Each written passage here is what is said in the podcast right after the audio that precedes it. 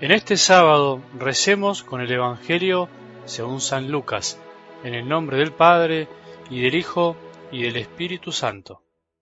Refiriéndose a algunos que se tenían por justos y despreciaban a los demás, dijo también esta parábola. Dos hombres subieron al templo para orar. Uno era fariseo y el otro publicano. El fariseo de pie oraba así. Dios mío, te doy gracias porque no soy como los demás hombres, que son ladrones, injustos y adúlteros, ni tampoco como ese publicano. Ayuno dos veces por semana y pago la décima parte de todas mis entradas. En cambio, el publicano, manteniéndose a distancia, no se animaba siquiera a levantar los ojos al cielo, sino que se golpeaba el pecho diciendo, Dios mío, ten piedad de mí, que soy un pecador.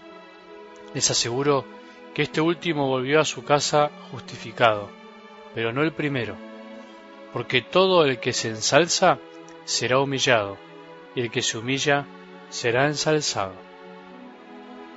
Palabra del Señor.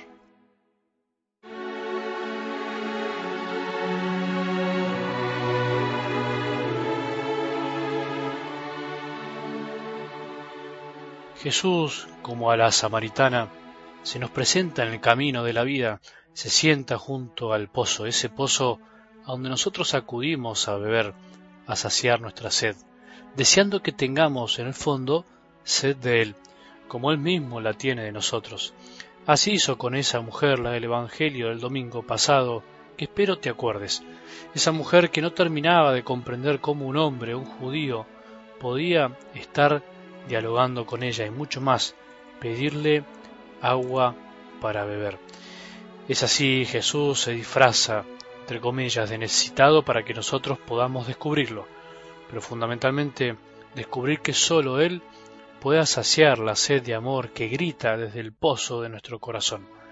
Esta semana nos acompañó esta imagen, esa maravillosa escena que en realidad es el reflejo de lo que de algún modo u otro tarde o temprano nos pasará con Jesús.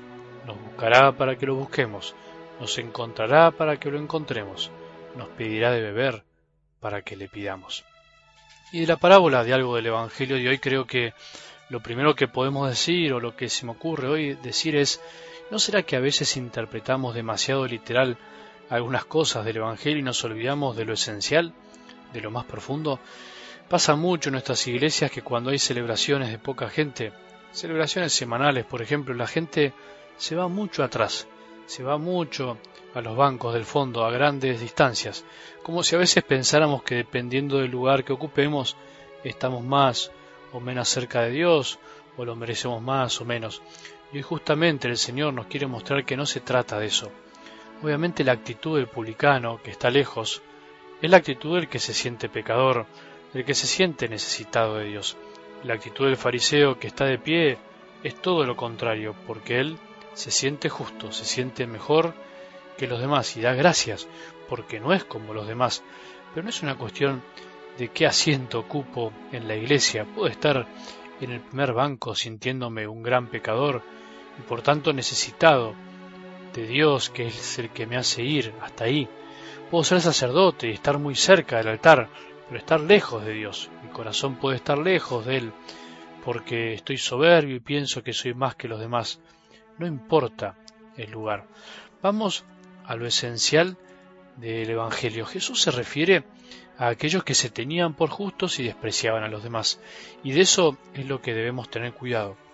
Reflexionar si nosotros de alguna forma, una manera de pensar, de sentir, de actuar y de mirar a los demás, no nos creemos un poco más justos y despreciamos a los demás.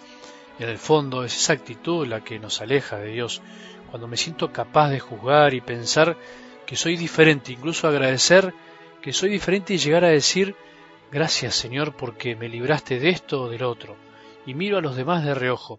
Cuando caemos en la actitud de soberbia es cuanto cuando más lejos estamos de Dios y no nos iremos justificados en nuestra oración. La oración que brota del fondo de nuestro corazón no es querernos diferentes a los demás, sino más bien pedirle al Señor que nos ayude a reconocernos como realmente somos y no temer mostrarnos ante Dios como realmente somos. Me contó alguna vez un sacerdote que después de una misa en el atrio de la iglesia, mientras saludaba a los demás, escuchaba un grupo de señoras que decían, y al final en el cielo vamos a estar los mismos de siempre, como una actitud de mucha soberbia de la cual seguramente no se daban cuenta, estas señoras no se daban cuenta de lo que estaban diciendo.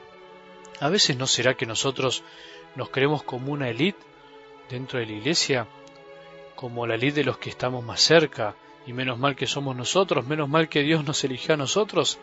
Hay que tener mucho cuidado de no caer en esta soberbia tan sutil que se mete en el corazón de los más creyentes, incluso de los que aparentemente estamos más cerca, estamos de pie al lado de Dios. Mejor es salir justificado de la oración, porque el que se humilla será ensalzado, el que se reconoce como es, a eso se refiere Jesús. Ese será ensalzado. Humillarse es reconocerse con la verdad. La humildad es la verdad, decía Santa Teresa, y por eso aquel que se pone frente a Dios sin miedo a mostrarse como es, y por esa pequeñez que reconoce en él, pide perdón y se arrodilla, también como una actitud interior, es el que realmente saldrá de la presencia de Dios como Él quiere que salgamos y no como nosotros creemos que tenemos que salir. Pidámosle esta gracia en este fin de semana, aprovechemos para pedirle a la palabra que produzca este fruto en nosotros, frutos de humildad, que es lo que realmente nos ayuda a vivir como el Señor quiere. Que tengamos un buen día y que la bendición de Dios, que es Padre misericordioso, Hijo y Espíritu Santo, descienda sobre nuestros corazones y permanezca para siempre.